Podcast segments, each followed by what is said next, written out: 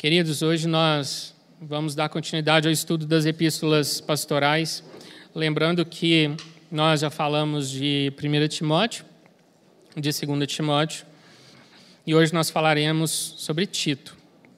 Aí faremos aí uma breve introdução nessa carta que, apesar de pequena, possui alguns tesouros profundos da revelação do Senhor para nós e do Espírito Santo. E eu espero que nessa manhã o Espírito possa tocar nos nossos corações através da Sua palavra, gerar vida em cada um. Lembrando que nós estamos dentro de um contexto de uma quarta viagem missionária de Paulo, provavelmente em torno do ano 62 ou 64 depois de Cristo. Lembrando que o apóstolo, nesse momento, ele ainda estava em liberdade. Ele havia deixado Timóteo em Éfeso para estruturar a igreja de Éfeso e deixou Tito na ilha de Creta para também cumprir com o mesmo propósito, uma organização e estruturação das igrejas que se reuniam na ilha de Creta. O tom dessa epístola não apresenta aquele, aquela ênfase paternal que nós encontramos em 1 Timóteo e 2 Timóteo, mas não obstante isso, Paulo ainda assim trata com grande afeto, com grande respeito e admiração Tito, a quem ele incumbiu de uma missão extremamente importante e até mesmo difícil em alguns aspectos. Lembrando que Tito era um grego e circunciso, portanto, um gentio, um personagem extremamente importante, apesar de ser citado poucas vezes, cerca de 12 vezes nas cartas de Paulo, mas por essas menções nós temos aí uma, um grau de importância desse rapaz, desse homem, na vida e no ministério de Paulo, como alguém com quem ele podia contar. Tito era confiável. E Paulo enviava Tito para algumas missões, assim, vamos dizer, às vezes difíceis. E Paulo chama de meu companheiro, meu cooperador, meu irmão, expressões é, afetuosas.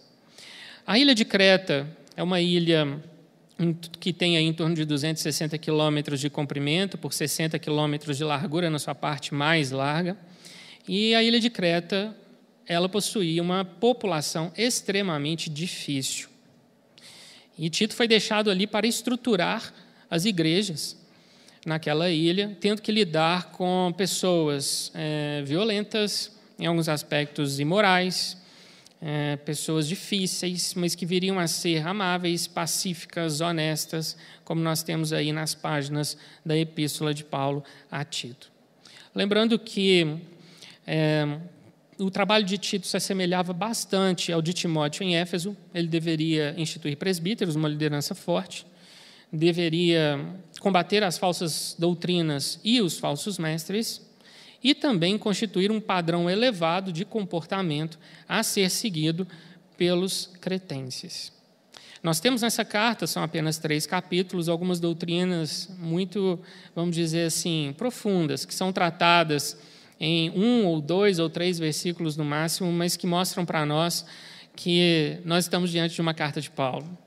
Paulo fala sobre justificação, regeneração, santificação, a segunda vinda de Cristo, o novo nascimento, a eleição nossa, feita por Deus desde a eternidade passada, são algumas dessas doutrinas que nós encontramos. Então, nós temos uma carta rica, porém pequena, uma epístola que descreve um contexto desafiador para a pregação do Evangelho, porém, o Evangelho floresceu ali na ilha de Creta. É, o apóstolo Paulo menciona Tito, por exemplo, numa das epístolas pastorais, em 2 Timóteo, no capítulo 4, verso 10, quando ele diz que Tito estava na região da Dalmácia pregando o evangelho. A Dalmácia romana era uma província muito grande, uma região maior do que a atual, compreendia países como Bósnia, Montenegro, Croácia. Por detalhes como esse, a gente pode ter uma noção de até onde o evangelho chegou no século I. Queridos, isso é importante porque a gente passa batido por essas palavrinhas do Novo Testamento, mas elas revelam para nós que um preço foi pago para aquela primeira geração. Aqueles irmãos eram extremamente corajosos e aproveitaram da estrutura do Império Romano para fazer avançar a fé cristã. E hoje nós temos aí uma série de escavações arqueológicas e descobertas que vêm comprovando que o evangelho nos séculos seguintes ele se espalhou para regiões do globo terrestre muito mais distantes do que os historiadores anteriormente acreditavam. Nós temos aí até os vikings alcançados pelo cristianismo muito antes do que a história, alguns anos atrás, acreditava. Por causa disso, a gente vê que nada disso aconteceu por acaso. É, o Senhor comissionou homens e mulheres e eles pagaram esse preço, e Tito foi um, uma dessas pessoas. Lembrando também que, além de todas as doutrinas que Paulo aborda nessa carta, nós temos um ensino precioso de que nós não somos salvos por boas obras, mas para boas obras, ou seja, como cristãos, devemos produzir bons frutos. Te convido a abrir a sua Bíblia no livro de Tito, no capítulo 1, no verso 4. Nós vamos percorrer aí alguns versos. Vamos começar com o capítulo 1, verso 4. Tito 1,4. A Tito, verdadeiro filho, segundo a fé comum, graça e paz da parte de Deus Pai e de Cristo Jesus, nosso Salvador. O apóstolo Paulo havia cumprimentado Timóteo, se referindo a ele como verdadeiro filho na fé. E aqui ele cumprimenta Tito como verdadeiro filho, uma expressão de afeto. Literalmente poderia ser traduzido por filho legítimo. O apóstolo Paulo tinha Tito em alta conta, tanto que Tito acompanhou, junto com Barnabé, subindo a Jerusalém, muitos anos antes, para encontrar com os apóstolos, e também Tito acompanhou Paulo na igreja de Corinto. E ali em Corinto, Tito teve a oportunidade de conviver de perto com os falsos mestres e as suas falsas doutrinas. Paulo conheceu o tipo de gente que aquelas pessoas eram. E ele também conheceu muito bem a argumentação que eles pregavam e que eles usavam. Tudo isso capacitou Tito a servir dessa forma como ele viria a servir na ilha de Creta. É interessante Paulo chamar Tito de filho porque esse era o carinho que Paulo demonstrava para com aqueles que haviam chegado à fé cristã por meio do ministério dele. Em 1 Coríntios 4,15, Paulo diz para os coríntios, uma igreja toda: Embora vocês pudessem ter muitos preceptores, vocês, todavia, não teriam muitos pais, pois eu vos gerei pelo evangelho em Jesus Cristo. O que, que isso significa? Preceptores vem do grego pedagogos. Embora vocês tivessem muitos guardiões e tutores, pessoas para ensiná-los a andar de uma forma virtuosa, vocês, vocês, no entanto, não teriam muitos que geraram vocês como igreja, que os trouxeram para Cristo, que os discipularam e os ensinaram como eu ensinei. Queridos, isso é a história da nossa vida. Todos nós temos aí uma lembrança de alguém que foi muito importante no início da nossa caminhada. Às vezes, aquela pessoa que pregou o evangelho para você, que te levou numa igreja, numa reunião de oração, que orou por você num momento difícil e você então obteve a resposta para aquela oração e você ficou se perguntando: que Deus é esse que atende quando nós pedimos? Estes são nossos pais espirituais. E queridos, hoje nós, cristãos, cheios do Espírito Santo, precisamos aprender a gerar filhos na fé sermos pais espirituais, mães espirituais de muitos, abençoando, discipulando, cuidando, pastoreando, intercedendo, aconselhando. Todos nós, queridos, somos chamados a exercer o ministério nessas esferas como testemunha do Senhor Jesus. Uma vez tendo Tito sido cumprimentado por Paulo, essa epístola se desenvolve dos versos 5 a 9 com uma semelhança muito grande com 1 Timóteo. Tito deveria instituir uma liderança fidedigna na ilha de Creta. Lembrando que hum, Éfeso tinha uma carência de liderança. Falsos mestres tinham surgido naquela igreja oriundos, talvez, da própria cidade ou de cidades circunvizinhas. O mesmo problema existia em Creta.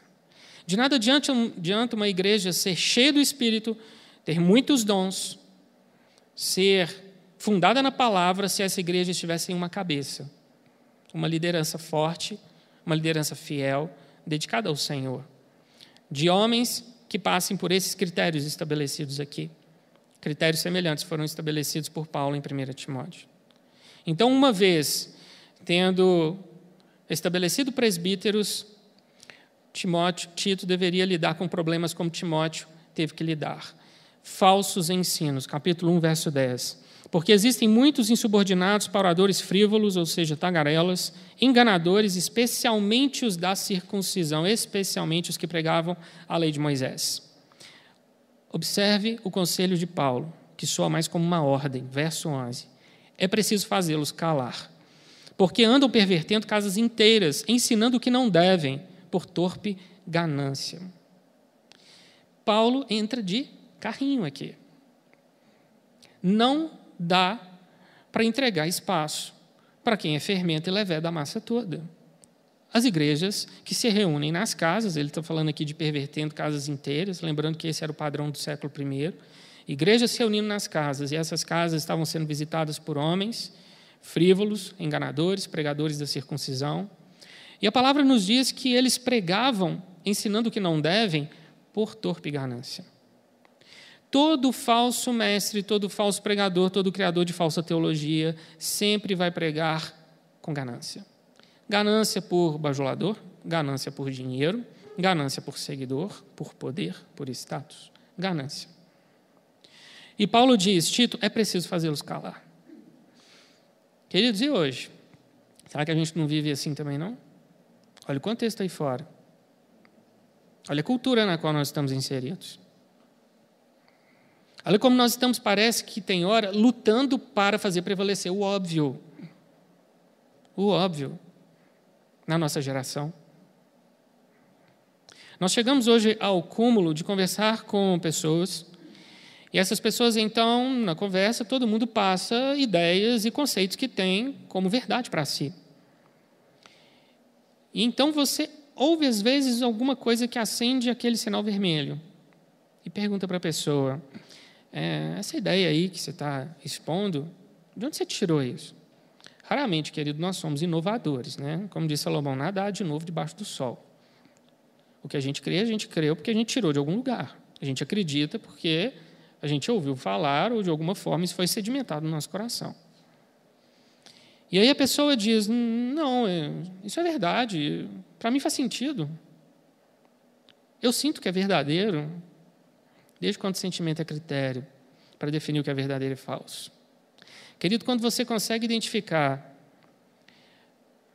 de onde vem a ideia de uma pessoa, você consegue identificar quem exerce senhorio sobre ela. Por exemplo, vamos falar sobre casamento. O conceito de casamento que nós temos como cristãos está onde? Na Bíblia. Está lá em Gênesis. E o conceito de criação de filhos? Do respeito dos filhos em relação aos pais e da educação que os pais devem prover para os filhos. Como nós vemos autoridades civis e eclesiásticas? Nosso conceito de certo e errado, de moral, de verdade, de amor, tudo isso vem de onde? Da Bíblia. Se nós sabemos que tudo aquilo que nós temos como conceito, como ideia, como verdade, como padrão vem da Bíblia, quem exerce senhorio sobre nossa vida? Jesus. Se você conhece as ideias de uma pessoa, você consegue saber quem manda naquela vida. E aí fora existem muitas escolas de pensamento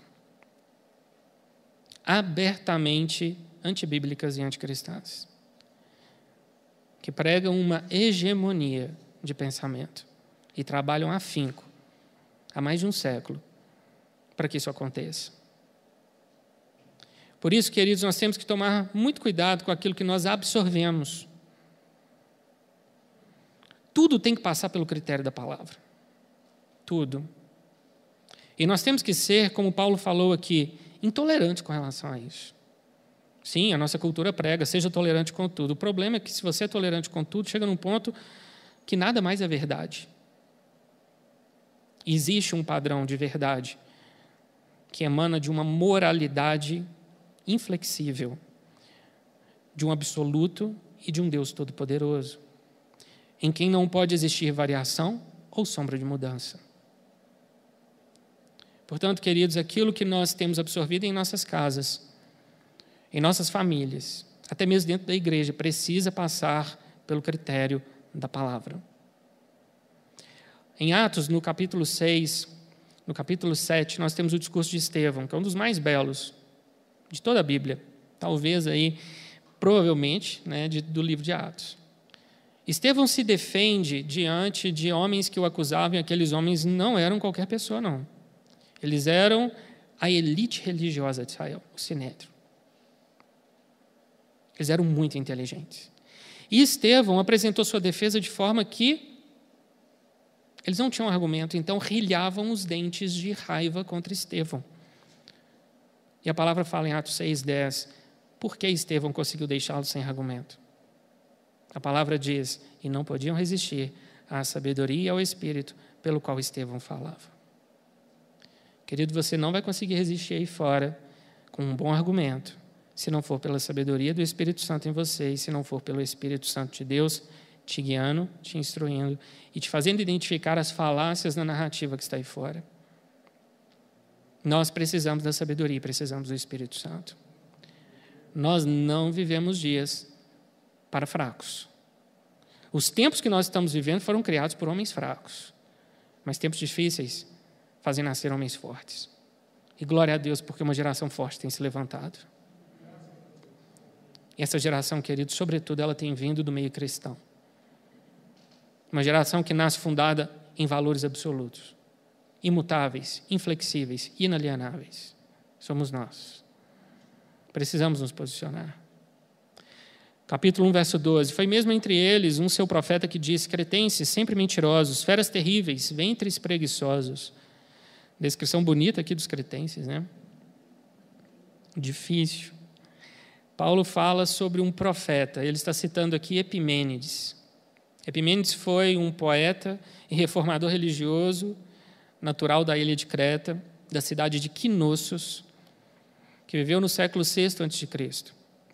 E Epimênides tinha uma capacidade de observação muito grande, porque ele chegou ao ponto de dizer que os cretenses eram mentirosos, algumas Bíblias traduzem como bestas ruins, ventres ociosos ou glutões preguiçosos. Para que tanto elogio, né? E os cretenses foram assim denominados por Epimênides. É interessante porque Paulo ele cita algumas vezes pessoas de fora, isso não quer dizer que ele esteja validando a pessoa de Epimênides ou todos os seus ensinos, mas significa que existe um lampejo de verdade naquilo que Epimênides falou.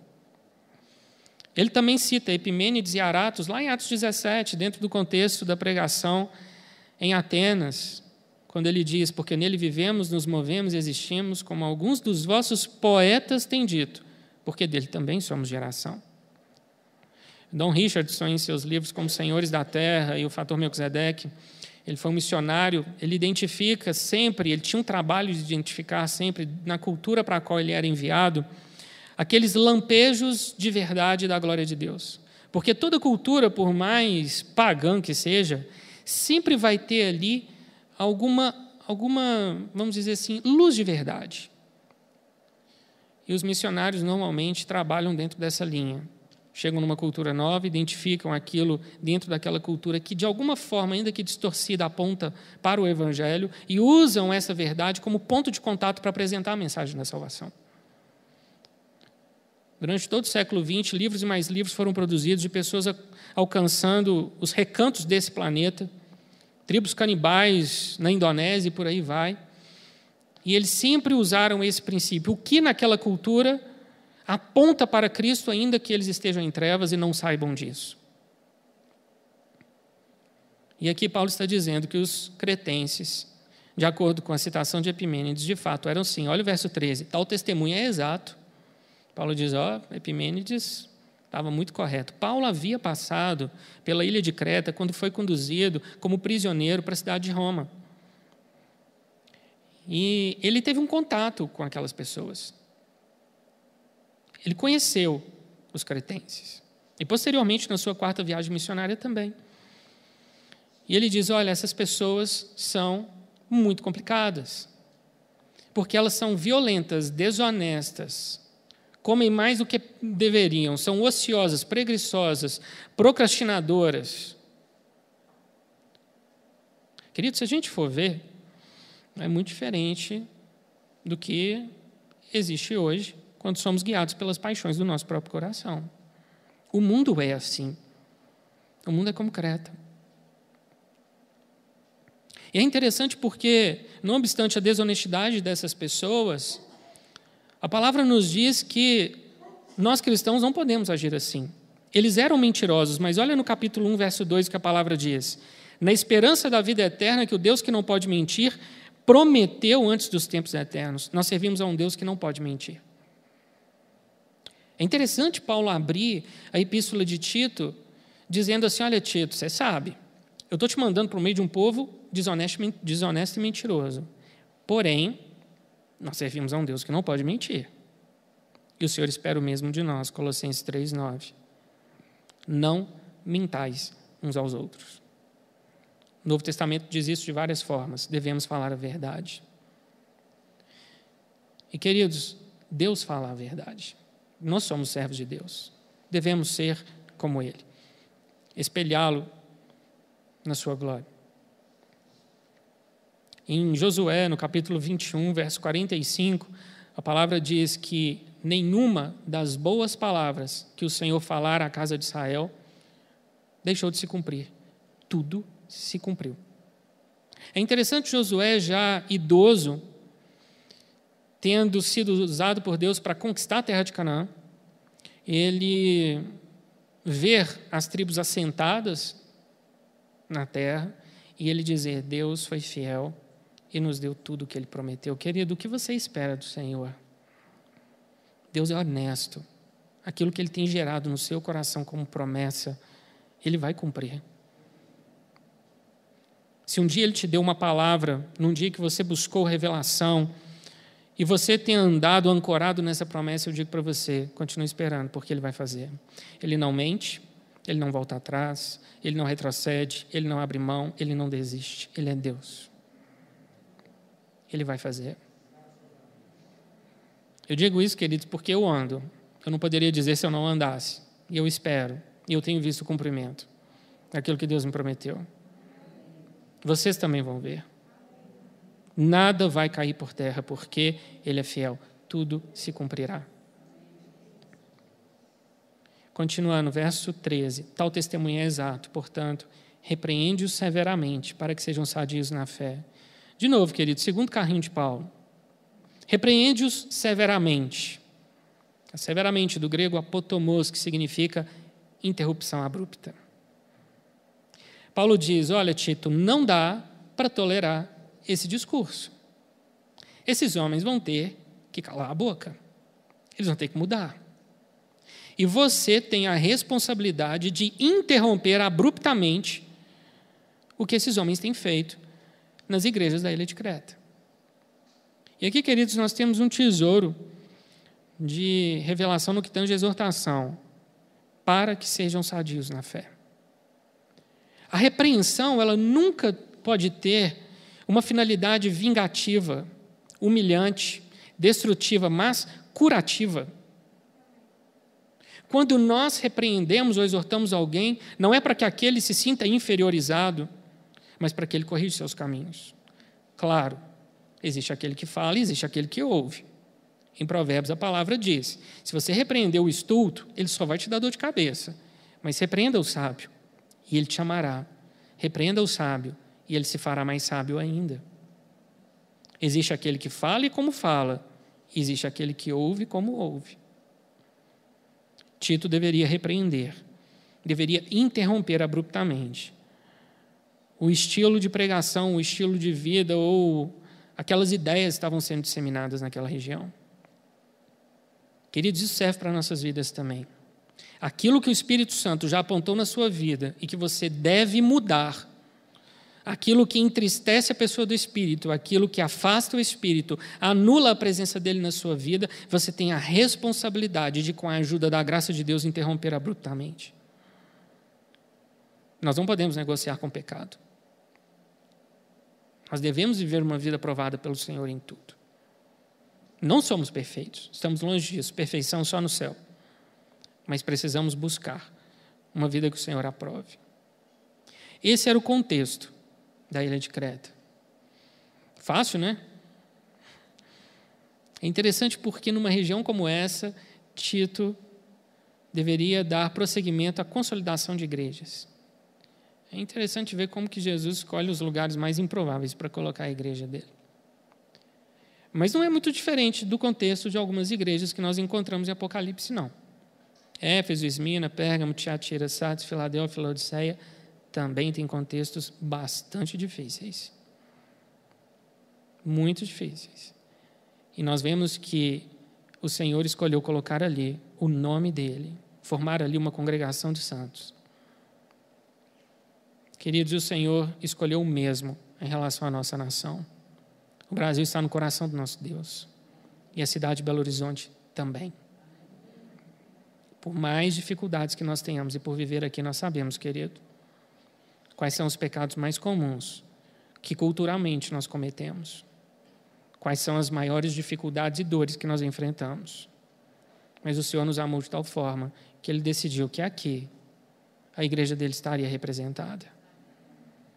E pela graça de Deus, nós estamos no ponto mais alto da cidade, podendo fazer jorrar uma unção nova sobre a nossa cidade inteira. É nossa responsabilidade, queridos cultuar e louvar o Senhor aqui de tal forma que o Espírito Santo possa se derramar dentro da igreja para fora da igreja. Depois de Paulo ter tratado desse contexto, um contexto tão complexo, Paulo viria falar de uma das principais doutrinas do Novo Testamento. Talvez a gente possa chamar até de principal, a graça de Deus. É, outro dia, no meio dessa pandemia, eu recebi a mensagem de um irmão, um irmão muito querido assim da minha família, a gente já é, o conhece há muitos anos. E esse irmão, ele, ele me autorizou a contar esse testemunho. Ele, ele vinha tendo já há 18 anos no imóvel que ele alugava para a loja dele, uma série de problemas. E o proprietário era uma pessoa de difícil trato e também assim um tanto quanto avarento. E chegou num ponto, é, alguns meses, que a loja dele foi praticamente assim, é, chovia dentro dela.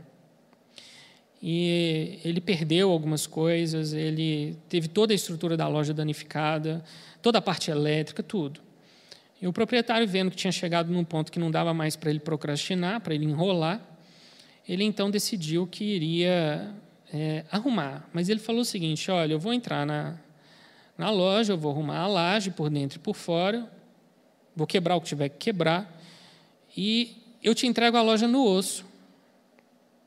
As benfeitorias, tudo que tinha sido feito, seria perdido e ele não se responsabilizaria por nada.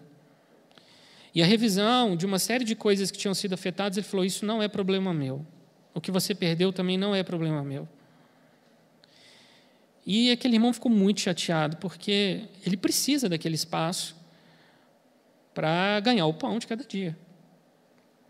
E aí ele teve uma conversa muito difícil com aquele homem e ele procurou uma loja que estava vazia na frente para ele tirar do outro lado da rua para ele poder tirar tudo, todo o móvel, todo o estoque, tudo que ele tinha e permanecer ali por umas duas ou três semanas até que a loja fosse consertada e ele iria pensar o que fazer.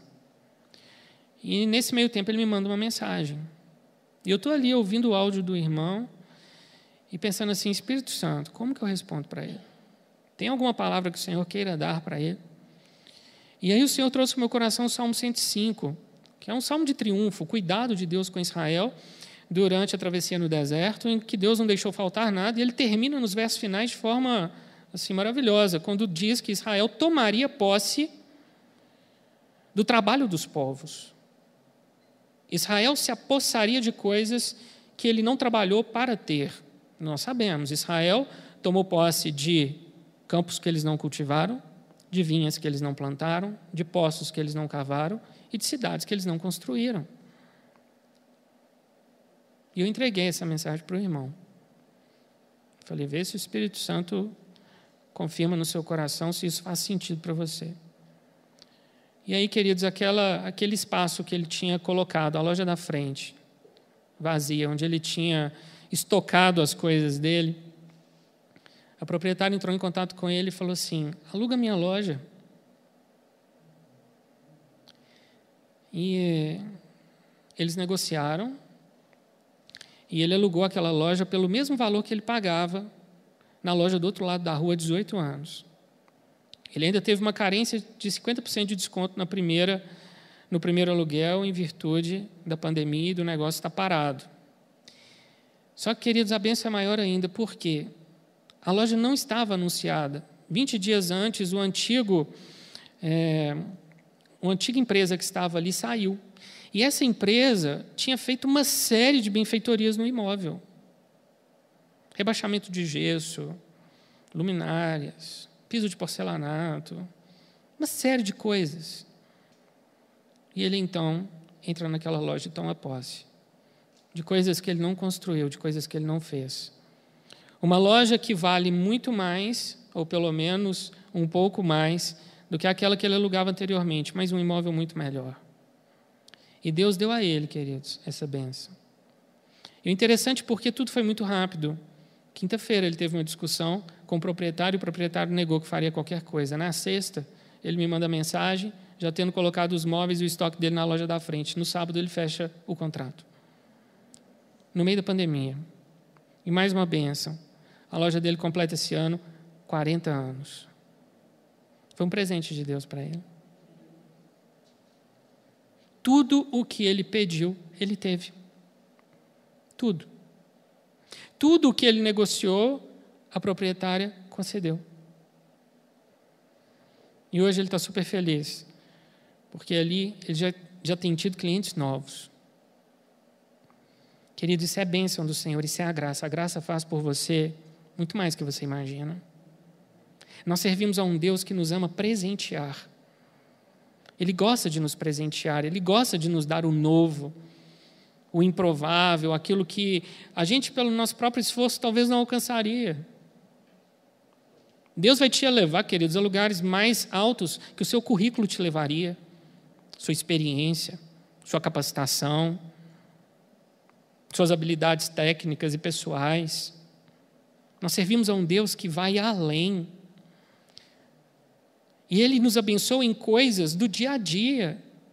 Infelizmente, alguns crentes esperam de Deus apenas coisas grandes, apresentam a Deus grandes problemas. Falam, esses problemas Deus vai resolver. Ele resolve também. Mas um relacionamento é cultivado numa comunhão diária com o Senhor, em que Ele vai se provando Deus e Pai nas coisas pequenas do dia a dia. Aquelas coisas que, se você talvez verbalizasse, você ficaria envergonhado, tipo, Deus, eu preciso daquilo. E é um detalhe, é ínfimo. E Ele te dá, Ele provê. Isso é graça. Tito 2,11. Por conta da graça de Deus, se manifestou Salvador a todos os homens. A graça de Deus tornou possível a salvação de todos os homens. Infelizmente, alguns leem esse versículo e tentam empurrar a goela abaixo aqui o universalismo, aquela heresia de que Deus vai salvar todos porque Deus é bonzinho e até o ateu, até aquele que não crê, como se a pessoa também não se condenasse. Não é isso. Deus está dizendo: o sacrifício do meu filho, feito uma vez só, único, pleno, perfeito, ele oferta, é capaz de oferecer ao mundo todo a salvação. Isso foi possível pela graça. E a graça aqui, queridos, nós não estamos lidando apenas com o atributo divino. Nós estamos falando de uma pessoa, Jesus Cristo. Ele se manifestou Salvador a todos nós. Em primeiro lugar, a graça te salva. Em segundo lugar, verso 12: educando-nos para que, renegadas a impiedade as paixões mundanas, vivamos no presente século sensata, justa e piedosamente. Querido, já parou para poder pensar que a graça te educa? Isso é santificação. Para que você consiga abrir mão das paixões mundanas da impiedade, de tudo que é ruim e que veio na sua vida, no seu coração, na sua mente, na sua forma de se expressar, e que você cultivou e transformou em hábito por muito tempo. O Senhor então vem e te livra dessas paixões mundanas, para que você viva uma vida sensata, justa e piedosa. E aqui nós temos, querido, outra revelação do Senhor. O termo sensatez, ele pode ser traduzido por mente sã emocionalmente estável? Responda para si mesmo. Você é uma pessoa emocionalmente estável? Aqueles que convivem com você podem atestar que você é uma pessoa saudável emocionalmente? Querido, nesses dias de pandemia, todos nós de alguma forma fomos afetados ou pela ansiedade, pela inquietação, pelo medo, pelo temor, pela aflição, por algum sentimento. Às vezes, todos esses, em alguns momentos, até todos esses acumulados. O Senhor é maior do que essa realidade que nós estamos vivendo. Ela vai passar. Com certeza ela vai passar. E como nós vamos sair desse tempo? O Senhor não nos quer, queridos, temerosos, ansiosos, sorrindo por fora e destruídos por dentro. O Senhor quer te fortalecer, o Espírito Santo quer operar em sua vida algo que venha renová-lo de dentro para fora e o seu sorriso será natural.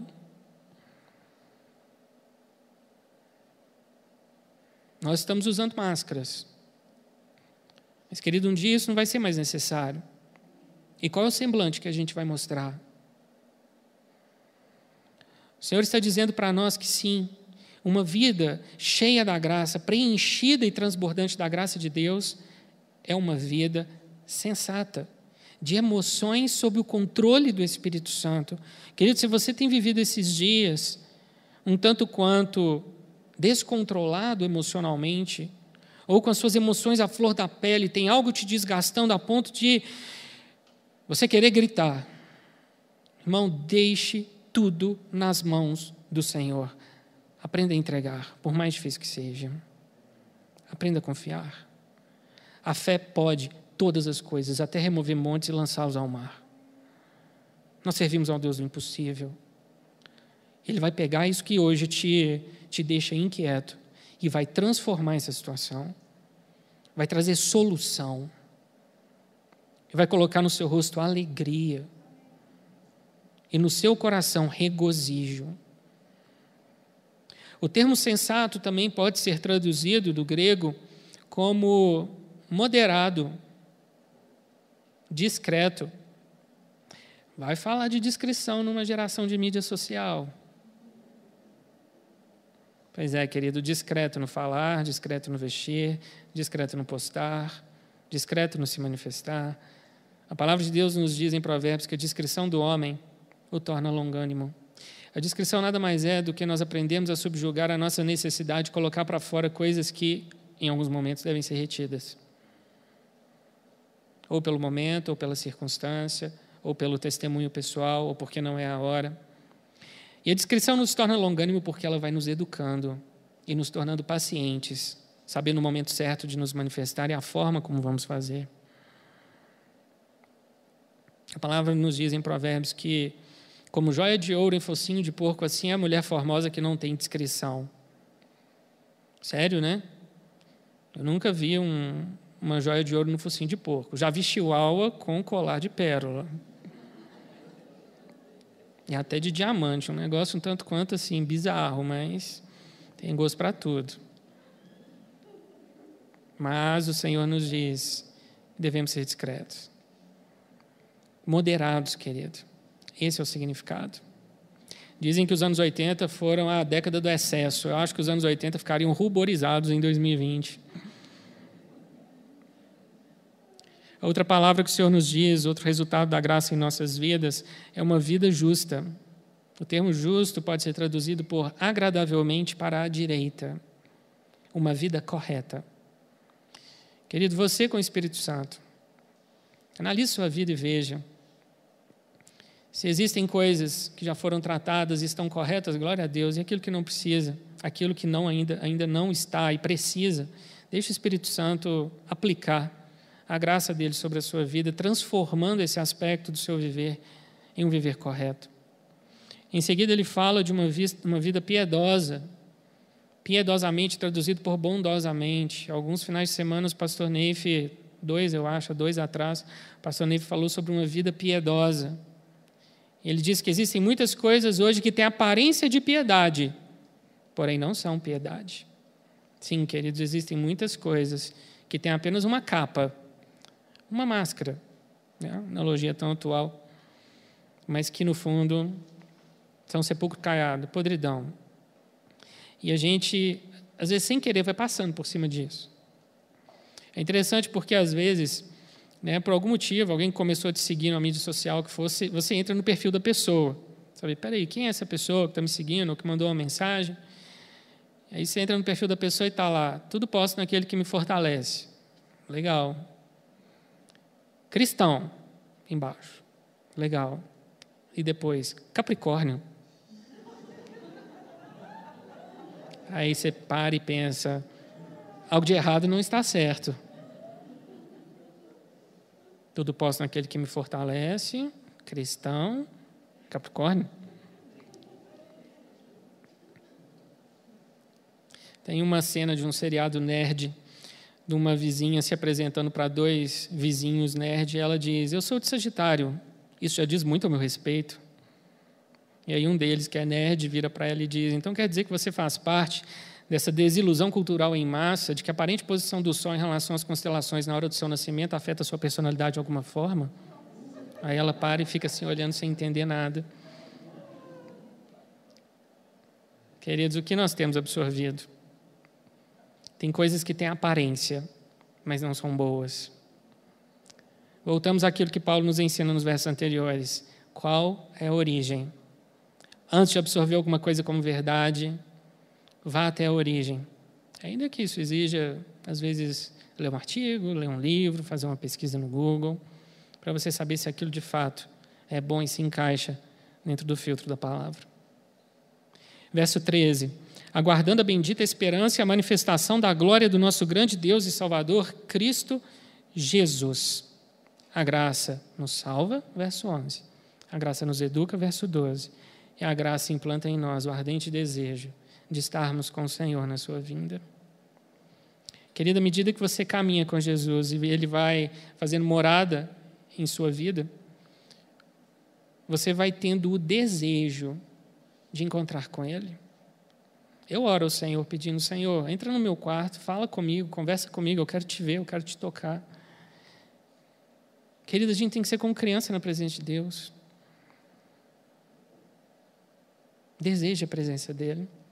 Se essas coisas para você, eh, você já percebe a graça operando na sua vida dessa forma, glória a Deus. Agora, se isso parece um tanto quanto distante para você, querido, permita que ela faça em sua vida aquilo que você não consegue. Permita ao Senhor Jesus ter uma comunhão tal que a graça dele venha te educar na sensatez, na piedade, na justiça, em toda sorte de virtudes. Hoje nós vivemos em um mundo que prega de todas as formas autoconfiança e autossuficiência. E olha o buraco que nós nos metemos. Nunca tivemos tantos lares destruídos, tantos assassinatos cometidos de uma maneira tão cruel tantos homens violentos, tanta pornografia. Nós nunca tivemos, querido, tanta é, violência de palavras, intolerância. Não a tolerância que tudo tolera. Tudo isso dentro de uma geração que se entende muito autoconfiante e autossuficiente. Você já ouviu expressões do tipo, frases do tipo: seja a melhor versão de você mesmo, supere suas crenças limitantes. O corpo alcança o que a mente acredita. Sonhos são metas com prazo determinado.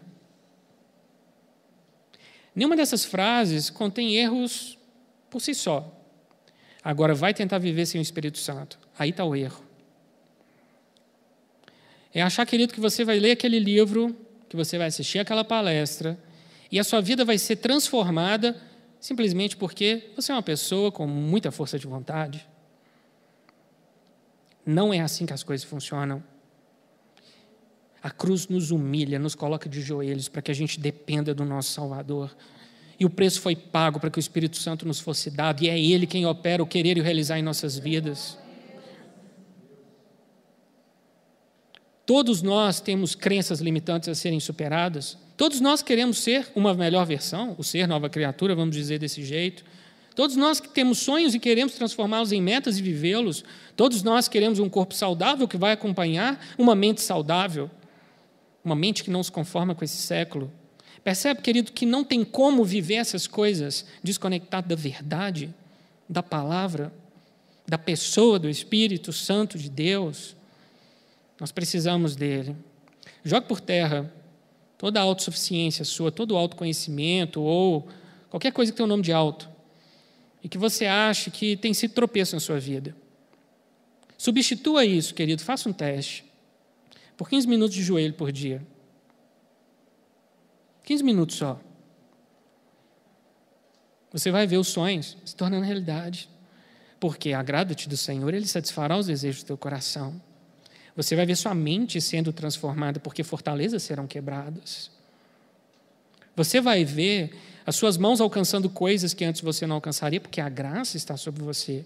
Não é simplesmente porque você quer, ou porque você ouviu alguém no YouTube dizer, mas porque Deus te ama e quer te dar o melhor. Porque na cruz nós encontramos uma vida nova em Jesus Cristo. Portanto, querido, quando a gente olha para essa carta que nós vemos, Paulo interrompendo tudo aquilo que precisava ser interrompido na ilha de Creta através do trabalho de Tito. E nós precisamos interromper tudo aquilo que impede o nosso crescimento espiritual. E, em segundo lugar, a graça operando, que é o centro do Evangelho. Tudo que nós recebemos e vivemos é tão somente pelo favor imerecido do nosso Deus. Portanto, querido, vamos viver como uma geração consciente. Há uma luta a ser vivida lá fora, há uma luta a ser vivida e vencida dentro de nós. Mas nós não estamos sozinhos. A graça de Deus está conosco. Amém?